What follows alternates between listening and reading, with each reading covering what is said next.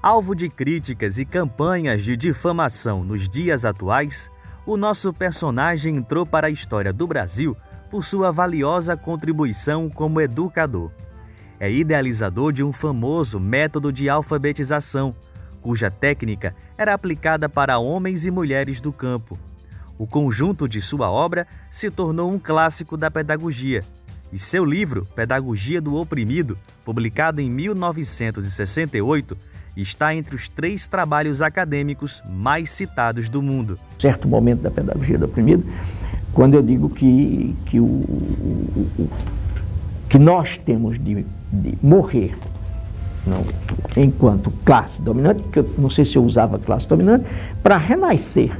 Não, que é isso que é, que é, no fundo, a Páscoa, como travessia, etc. Esta reputação lhe rendeu honrosos prêmios e homenagens, a maior delas se deu em 2012, quando foi consagrado o patrono da educação brasileira. Eu aprendi também a querer bem a vida, a, a estar contente no mundo. Eu, eu, sou, um, eu sou uma pessoa e, e, que tem meus momentos de tristeza, mas de modo geral eu sou um sujeito naturalmente feliz. O personagem do episódio de hoje chegou perto do consenso na academia, ganhou reconhecimento na sociedade e virou inimigo dos militantes da direita e da extrema-direita, em especial os saudosos do regime militar. A ditadura prendeu, exilou e classificou este pensador como traidor do país. Os desafetos atribuem a ele e suas ideias a permanência das históricas dificuldades da educação brasileira e consideram como insuficientes e impraticáveis suas clássicas sugestões para o sucesso no ensino. A prática da educação libertadora, crítica, antiopressiva e dialógica.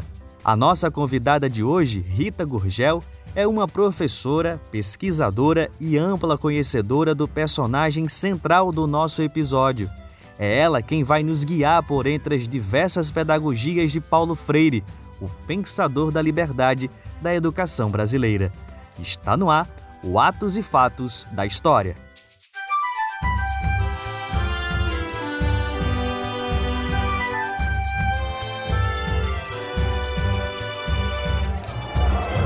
Trabalhadores do Brasil. Diretas!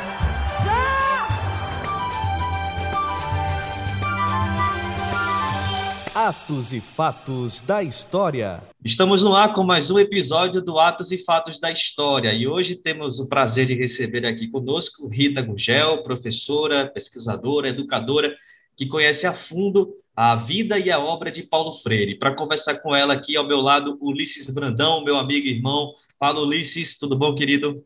Ei, querido, queria dar as boas-vindas a todos que nos escutam e a todas que nos escutam, e também um especial abraço à nossa querida professora Rita Gugel, que eu já tive a oportunidade de entrevistá-la algumas vezes.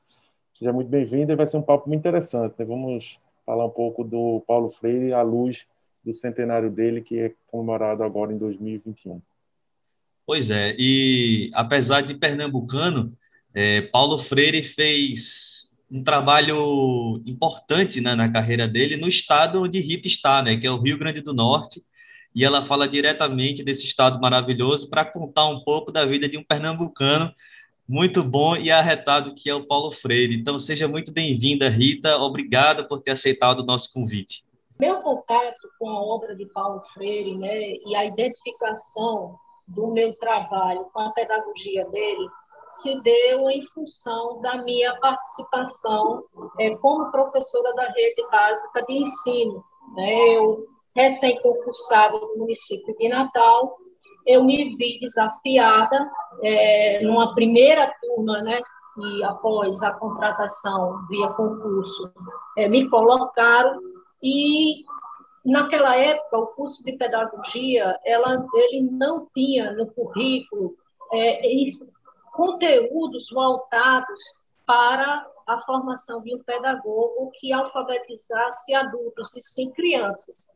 Então, diante daquela é, é necessidade que eu fui colocada para alfabetizar adultos no bairro periférico de Natal, Felipe Camarão, é, eu senti necessidade de ler Paulo Freire, né? Iniciei a leitura da sua obra pelo livro é, Educação como Prática da Liberdade, que é, eu, é uma leitura né, que eu indico para quem quer conhecer a obra de Freire, apesar da Pedagogia do Oprimido ser a obra mais conhecida dele, né, mais famosa, digamos assim, mas o, a, primeira leitura que quem quer ler Freire deveria iniciar por Educação como Prática da Liberdade. Então, fui ler essa obra e, na, na sequência, li Pedagogia do Oprimido e vi por onde eu deveria começar né, ali a trabalhar com meus alunos.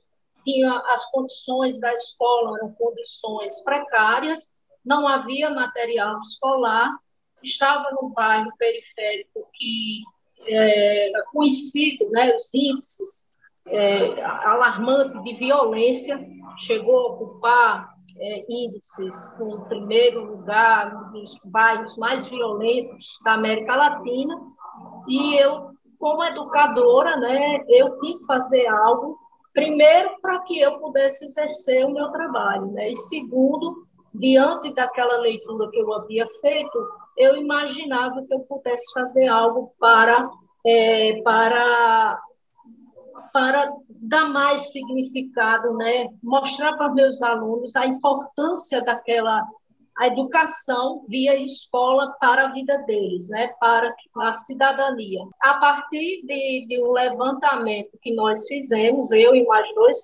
é, colegas que também recém-contratados, nós fizemos, passamos a fazer, na realidade, um levantamento do universo vocabular daqueles jovens, né?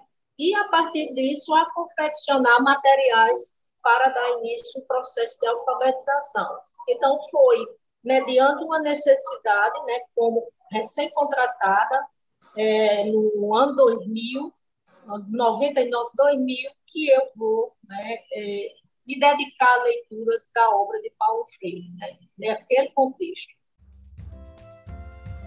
Um outro momento, que é exatamente já o momento da minha participação direta numa das coisas muito importantes que a gente teve no campo da educação popular nesse país, antes do golpe de Estado, que foi o movimento de cultura popular eh, do Recife, por exemplo, que, que se antecipou a outros tantos movimentos de cultura popular no Brasil todo o desenvolvimento da, da, minha prática, da minha reflexão se dá no corpo desse movimento, depois eu me estendo até a universidade e, e coordeno um, um, departamento que se chamou de, de Serviço de Extensão e Cultural.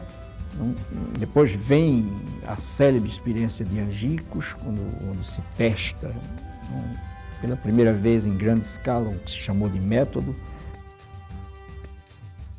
Paulo Freire aceita, né? e ele vai ser, né, ele vai conseguir alfabetizar por meio do seu método, né, o método Paulo Freire vai conseguir alfabetizar, diga-se passagem, que não foi Paulo Freire que ensinou, né, que, que alfabetizou, e sim quem esteve à frente, né, da execução desse projeto pedagógico dele foram, foram os alunos de variados cursos da universidade, né, e até alunos secundaristas, mas poucos, alunos secundaristas, mas a maioria desses alunos, alunos da, do curso de Direito, de Filosofia, de Farmácia, de Serviço Social, foram estudantes que abdicaram de suas férias na universidade, né, dois meses ficaram indo e voltando, né, de Natal, Angicos, para alfabetizar esses, esses é, trabalhadores rurais de Angicos. Então, Paulo Freire consegue, né, por meio desse método, é, alfabetizar 300 trabalhadores, né, homens e mulheres angicanos, mas Eneide, que Eneide era filha de um dos alfabetizantes, Eneide, na ocasião, tinha seis anos de idade, e acompanhava os pais né, para as aulas. Eneide conseguiu se alfabetizar né, naquela ocasião, só em acompanhar os pais dos círculos de cultura. Né? É bem interessante a história de Eneide, porque naquela ocasião uma criança de seis anos ainda não ia à escola, né? E ela consegue, inclusive, ler uma carta, né? para o, presidente da República, João Goulart, quando ele veio né, para a aula, é, para a aula de diplomação, digamos assim, fechamento né, do ciclo das 40 horas, quando ele teve em Angicos, Eneide consegue mostrar para o presidente que ela também sabia ler né, e escrever. A garotinha de seis anos, professora Eneide, né, hoje já é professora aposentada, se formou em pedagogia, é, é aposentada, suas filhas todas é, terminaram, uma fez letras, outra fez pedagogia, já tem mestrados. Então, assim, né, esse, esse contato dessas pessoas com Paulo Freire é, produziu não é, uma série, desencadeou né, para muitas pessoas, né, para alguns é, as pessoas conseguiram se alfabetizar, mas pelo fato dessas pessoas não terem dado continuidade à formação escolar, se inserido no sistema escolar, muitas dessas pessoas você vai ver que elas não conseguem, conseguem ler e escrever mais, né? Mas é, não obstante, né, esse que a gente chama, principalmente o Marcos Guerra chama de é, analfabetismo regressivo, é, essas pessoas conseguiram né, é, é que suas, seus familiares, seus filhos, né, seus netos, né, eu tive colegas meu, é, colega meu, né, lá no FES Campus Caraúbas, que é neto da pureza, que foi alfabetizada nas 40 horas. Então, o legado de Paulo Freire, ele, né, ele, ele deixa isso, ele passa essa, essa imagem, conseguiu né? não obstante a época da repressão, mas ele deixa realmente um, legado com essa população gigante, né? Ô, Rita, e... queria que você descrevesse para a gente, é, fizesse uma síntese de como, como era esse método, né? Como, o, em que consiste o método de Paulo Freire de alfabetização? Como é que essas pessoas foram alfabetizadas? Olha, o método de alfabetização de Paulo Freire consistia é, no levantamento do universo vocabular. Esses alunos foram para Angicos, esses que já nominei, né, de variados cursos, fizeram o levantamento do universo vocabular dessas pessoas, é, porque, veja só, o, em termos de, de, de, de, do método, né, você poderia fazer nessa sequência aí é, é, uma pergunta que muita gente me faz. O método Paulo Freire ainda se aplicaria, ou então, tipo assim, muita gente critica o método Paulo Freire porque ele é por ser um insucesso. Porque veja o seguinte, naquele cenário, a realidade brasileira e os métodos, de forma geral, né, é, eram outros, é outra realidade. Não, dá, não tem condições nenhuma no contexto atual você empregar um método de silabação, digamos assim. Então, se fazia o levantamento do universo vocabular é, de palavras que eram é, ditas, que era do conhecimento do povo, né, das pessoas daquela época, é, palavras mais utilizadas, mais conhecidas. Né? Eu gosto sempre de repetir uma, porque ela é bem interessante, essa história dessa palavra. Né? Por exemplo, a palavra tijolo. Foi levantado no universo vocabular essa, essa palavra tijolo porque muitas pessoas viviam do trabalho de produzir tijolos, né? Na, naquelas condições. Eram, eles faziam tijolo, queimavam tijolo. Então, assim, palavra tijolo, outra palavra, por exemplo, que lá em Egito se dizia, era belota, palavra belota. O que é belota? Pessoas andavam a cavalo, tinha, né, desses é, é, desses apedrechos, por exemplo, é, no meu tempo era rei de polo cru, né, que se tinham na ponta de, de, dessa, dessa, desse reino, tinham umas, umas é, bolinhas, né, se dava um nozinho. Aí eles chamavam essa palavra, essa, esses nós que era dado no, no, no chicote, no dedo, de belota, que na realidade não é belota, é berloque, né? mas aí, conforme as pessoas pronunciavam, belota. Pois bem, tijolo e belota foram, eram duas palavras que existiam no contexto dessas pessoas, certo? Então, essas palavras, elas eram é, usando, a, de forma como a gente conhece, feita a separação silábica, né? Então, a família do Bé, né? Então, Bá, Bé, Bi, Bu, a, a família do L.O., lá, Leli, e aí fazia como se fosse, né, para nós, assim, para algumas pessoas que têm conhecimento da matemática, uma espécie de análise combinatória. Então, juntava-se a palavra B com E, é, B com E com L-O, belo, formava outras palavras, né? Beta, beto. Então, assim, formava inúmeras palavras, como a palavra tijolo também. Todas essas sílabas se combinavam, as palavras sairiam inúmeras palavras. Mas por que, essa palavra eu lembro bem das entrevistas que eu fiz a uma das, é, é, das educanda das 40 horas, né, ela nos dizia o seguinte: quando ela é, captou, digamos assim, a essência de construção das palavras, ela disse assim: é tipo assim, né? Eu não vou dizer, eu não sei repetir ao pé da letra, não lembro mais, mas foi tipo assim. É, então, professora, a gente percebeu que formar uma palavra era como construir uma parede. Para se fazer uma parede, não é preciso a gente juntar e formando, né? empilhando os tijolos. Então, as palavras são como é, é, as palavras são tijolos, né?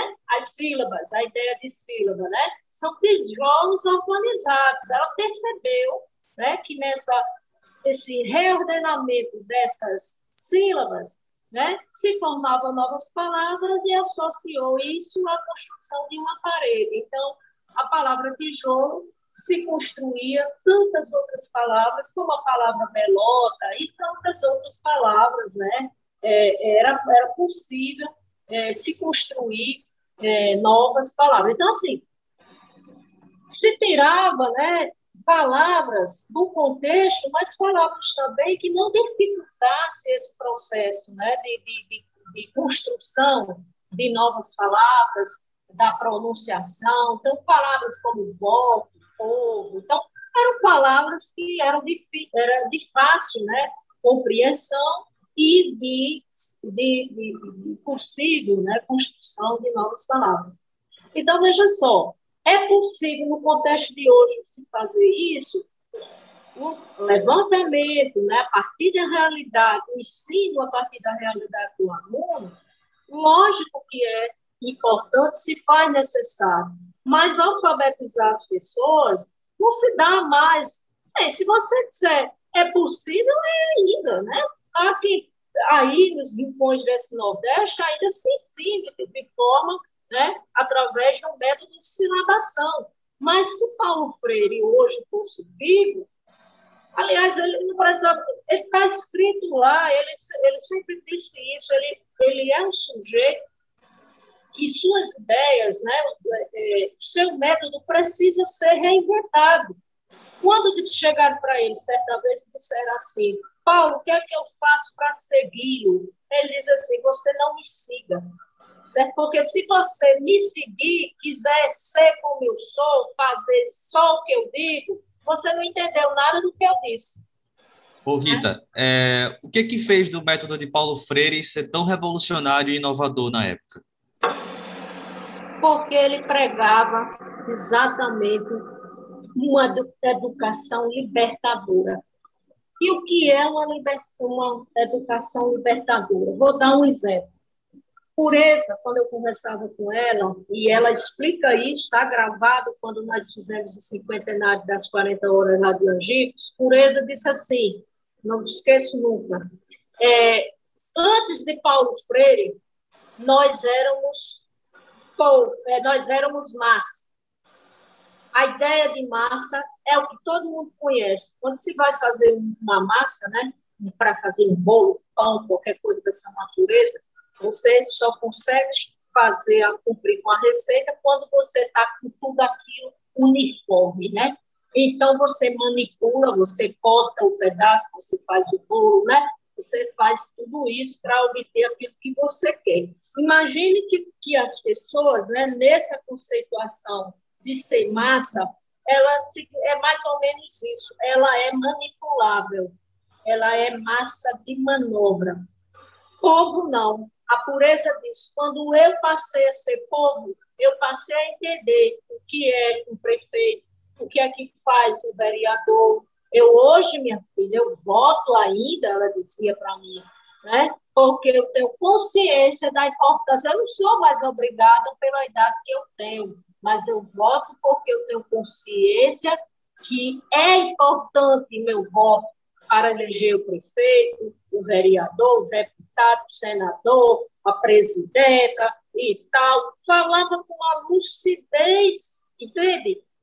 Então, era isso. Você tem uma ideia? Tinha um círculo de cultura, o Marcos Guerra fazia parte, era monitor do círculo de cultura na, lá na, na, na cadeia pública de Angicos, e o soldado da cadeia, que era analfabeto, ele nunca tinha tirado férias porque não sabia que tinha férias, tinha direito a férias. Né?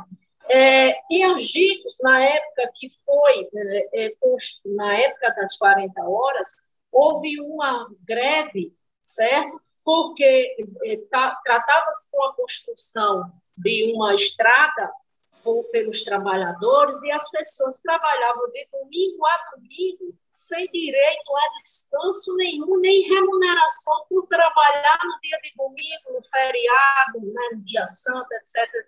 É, porque não sabiam né, que tinham direito. E o, o monitor, que era aluno do curso de Direito, né, problematizou essa realidade. Por que, que eles não, não, não tinham direito a descanso? Foi falar para eles, olha, a gente já tinha CLT naquele tempo, né? a consolidação das leis de trabalho. Por que aqueles trabalhadores não tinham esse direito? Então, eles eram alfabetizados não apenas para que se apropriasse de códigos, de letras, para poder ler unicamente as letras, formar palavras, mas que essas palavras oportunizassem que ele saísse daquela condição, como dizia Paulo Freire, de uma, de uma, é, de uma consciência ingênua. Paulo Freire sempre considerou muito importante a leitura de mundo que as pessoas têm, né? principalmente esses adultos que já vêm né, com essa leitura de mundo compreensão do mundo que os grupos populares estão tendo eh, no momento em que o educador chega, por exemplo. E, e, e, dentro dessa tentativa de compreensão que eu comecei a de respeito, que eu comecei a aprender com os grupos populares, eh, com os quais eu comecei a trabalhar muito moço, eh, eu incluiria, por exemplo, a, a necessidade de entender a, as diferenças de classe do ponto de vista da linguagem, por exemplo. Quando o, o educando, na, no fechamento, no encerramento das 40 horas, né, que João Goulart esteve lá, o, o seu Antônio vai ler uma carta para João Goulart e diz assim: é, naquela época do Getúlio, ele nos é, ele matou a fome né, da barriga. Era uma situação de seca que se passava, né?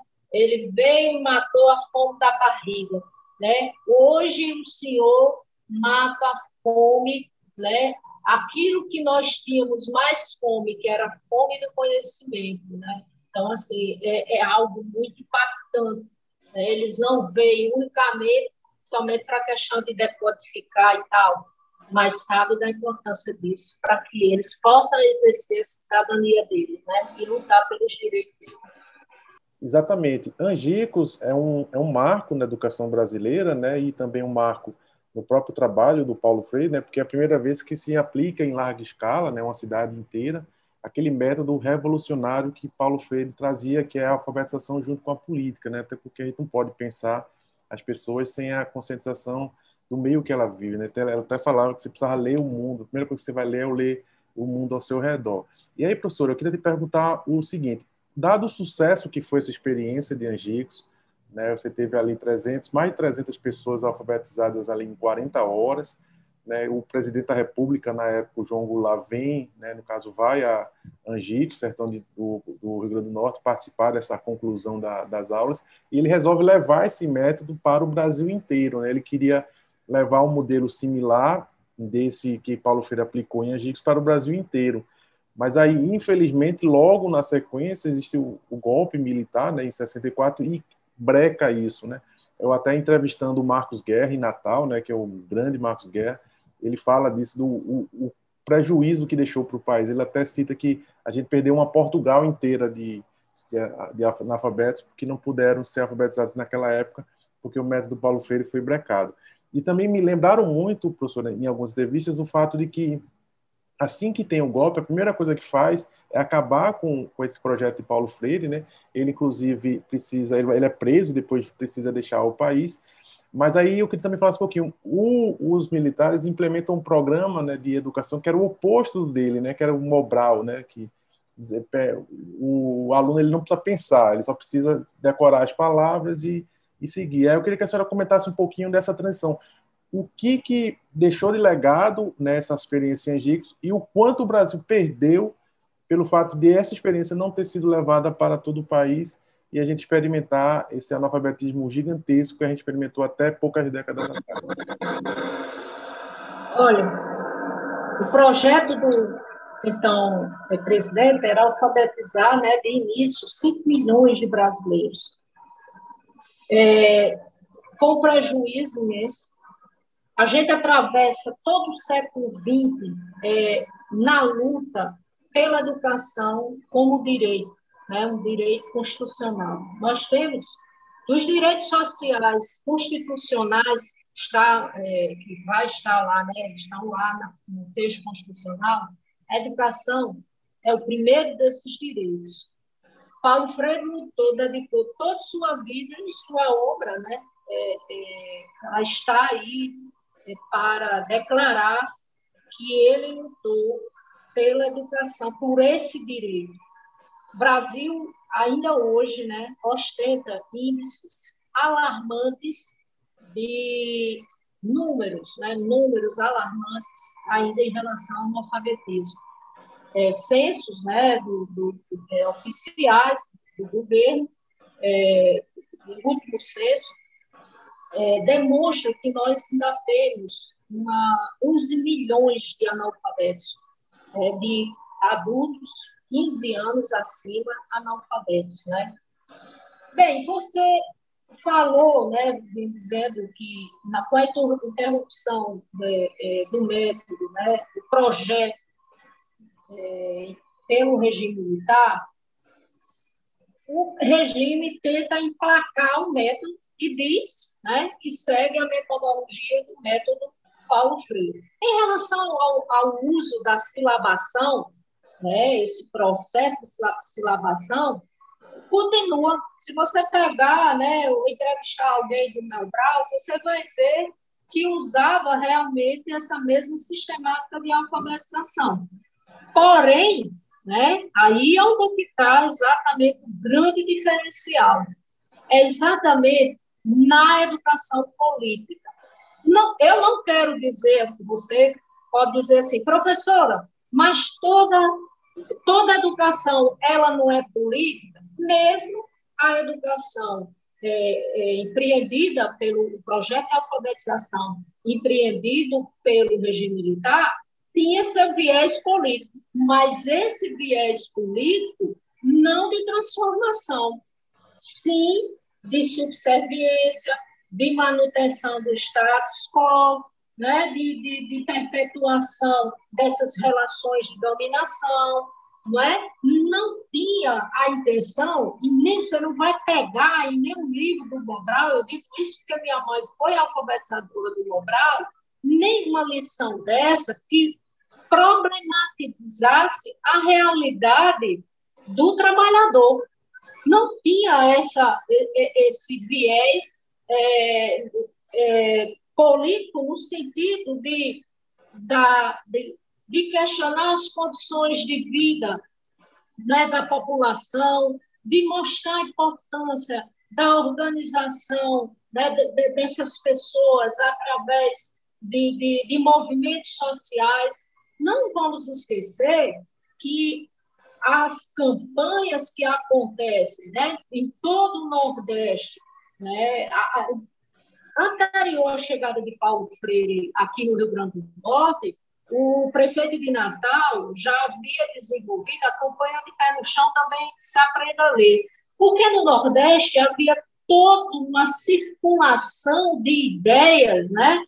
É, de ideias no sentido de transformar né, todas essas campanhas que aconteciam no Nordeste, vai acontecer né, na Paraíba, vai acontecer em Pernambuco. Então, tinha a intenção exatamente de promover a transformação dessas pessoas, né?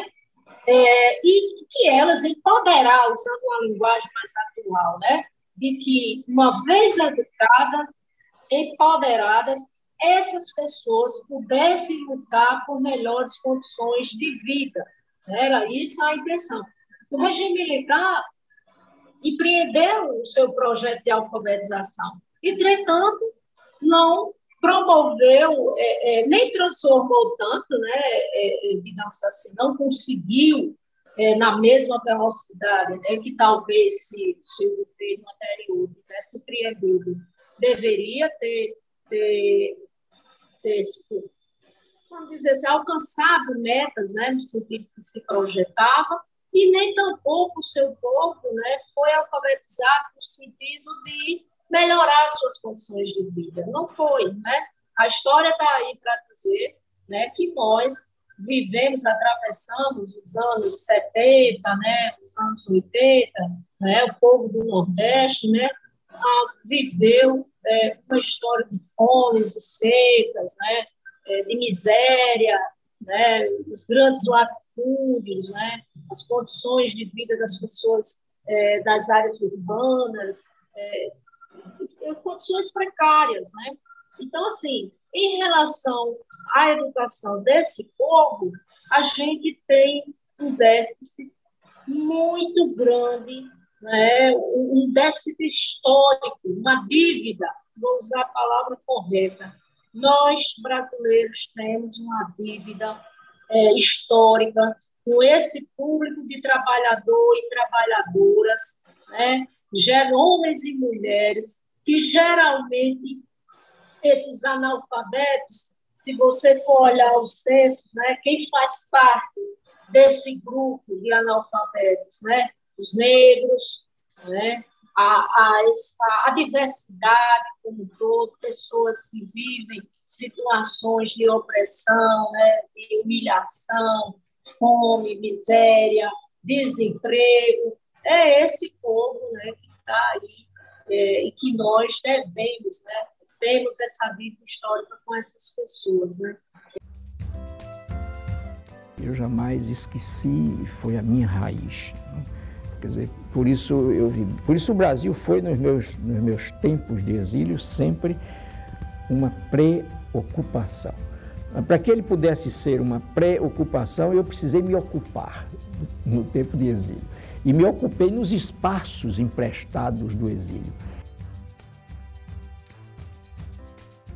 Professora, uma das características mais nefastas, entre várias que tem né, a ditadura militar, foi o fato de expulsar muitos brasileiros, né? Tiveram que sair do país para não serem presos ou até mortos. Né? E um desses pessoas que, depois de ser preso e acabou sendo tendo que deixar o país, foi Paulo Freire. Né? E nesse exílio, né, que ele teve que cumprir. Ele passou um período no Chile, né, um pouco na Europa também, teve uma ligação muito forte com a África também. Mas é no exílio que ele pensa e começa a escrever o Pedagogia do Oprimido, que é hoje o livro mais conhecido da obra tão importante de Paulo Freire. Eu queria que a senhora falasse um pouquinho desse período dele fora do Brasil, né, que ele foi forçado a deixar o Brasil, né, perdendo ele o contato com os amigos familiares, perdendo o país e não ter um talento desse trabalhando aqui no nosso país e mas ao mesmo tempo foi fora que ele é, pensou né, e escreveu sua Pedagogia do Oprimido. A senhora poderia resumir para a gente um pouco como é que foi esse exílio de Paulo Freire? Bem, como você bem falou, né? É, não só o Paulo Freire, mas também o Marcos Guerra, né, monitor da experiência. É, Paulo, é, Marcos Guerra, é, ele também foi exilado. E ele vai se encontrar com Paulo no exílio em Paris. Eles estiveram em Paris, né? Paulo teve um tempo em Paris, não só no Chile, em Paris. Experiências, como você falou também, é, em países é, do continente africano, né? Que foram é, colônias de Portugal, né, no caso Guiné-Bissau, é, e outro que me falou, falou, faltou agora a memória, é, acontece isso. Então, ele vai ficar esse, na época, é uma, é uma época muito produtiva, é uma época que ele vai conseguir ter contato com muitos intelectuais, e é uma, é uma época né, onde mesmo ele vivendo é, longe, né, espacialmente falando, do seu país, todas as reflexões dele nunca perderam de vista a realidade do Brasil. Freire teve, né, nos Estados Unidos também, é, mas sempre foi o país dele, é aquela pessoa que sai do país, mas o país não sai dele, né? É muito interessante que na obra dele ele traz descrição né, de, de alguns sentimentos, de alguns sabores, de alguns cheiros, digamos assim, da saudade que ele tem do seu país, da sua terra, né? Ele faz isso, narra isso. Teve a oportunidade de conviver, né, de conhecer grandes intelectuais, e esses intelectuais, né, suas obras revelam como esse diálogo com esses intelectuais ajudam a construir essa obra, né? essa pedagogia. Freire é um teórico, ele, ele tem, né, muitos é, é, concordam que Paulo Freire ele denomina o filósofo da educação, muita gente, né, tem gente até que chama Paulo Freire de pedagogo, ele se formou em pedagogia, né? Mas ele ele é nesse exílio, né, dessas relações que ele estabelece com grandes intelectuais, políticos também, é uma das coisas mais interessantes que no cinquentenário de, de, das 40 horas de Angicos, é que os manuscritos de pedagogia da autonomia né, vão ser, é, vão vir para o Brasil, né, é, vão ser entregues é, a presidenta Dilma, né, eu penso que esses manuscritos hoje é, devem estar na, na Unicamp, se não me falha a memória. Naquela ocasião, ele, ele foi entregue na Unicamp, né? que foi uma universidade que, quando o Paulo Freire retorna ao Brasil, né, o acolhe, digamos assim, né? É, é, há uma, uma, espécie um pouquinho ranço, né, assim, em relação a, ao que a Universidade de Pernambuco, naquela ocasião, é, deixou a fazer, né, deixou fazer com Paulo Freire, né, alguns críticos não veem, aliás, enxergam como se a Universidade de Pernambuco não poderia ter feito mais, né, por esse retorno de Paulo, acolhido Paulo, etc. Há, né, há conversas assim. O meu, o meu gosto é que nós todos, brasileiras e brasileiros, meninos, meninas, velhos, maduros, que nós todos tomemos um tal gosto pela liberdade, um tal gosto pela presença no mundo, pela pergunta, pela criatividade, pela ação, pela denúncia, pelo anúncio, que jamais seja possível no Brasil a gente voltar àquela experiência do pesado silêncio sobre nós.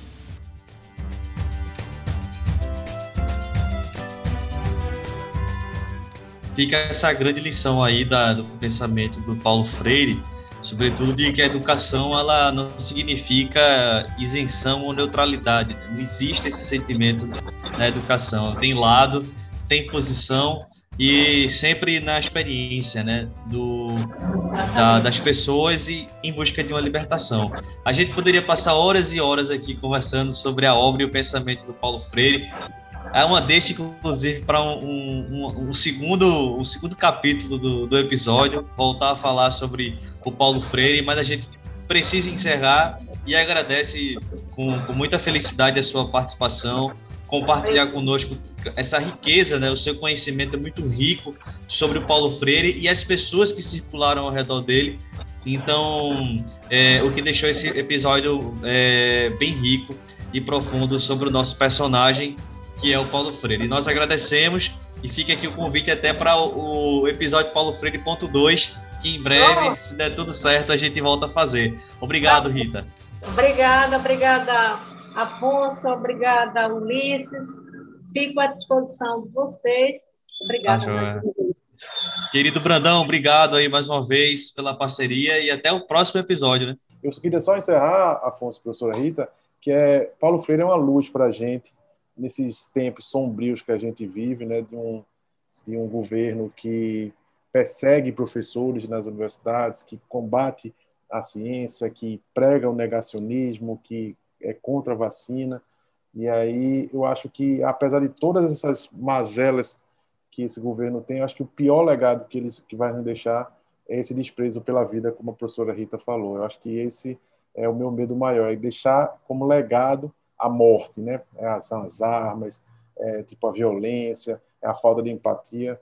Então, o medo da gente é que fique como legado para as próximas gerações dessa tragédia que a gente vive hoje. Obrigado, Rita. Obrigado, Afonso. Foi um papo maravilhoso aqui hoje falar sobre Paulo Freire.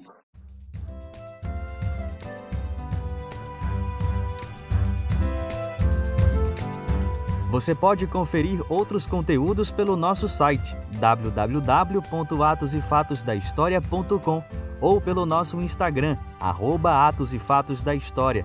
Este episódio que você acabou de ouvir faz parte de uma série de seis programas que narram a história de personagens pernambucanos ou de grande contribuição ao Estado e foi viabilizado com recursos da Lei Aldir Blanc, por meio da Secretaria de Cultura do Estado de Pernambuco.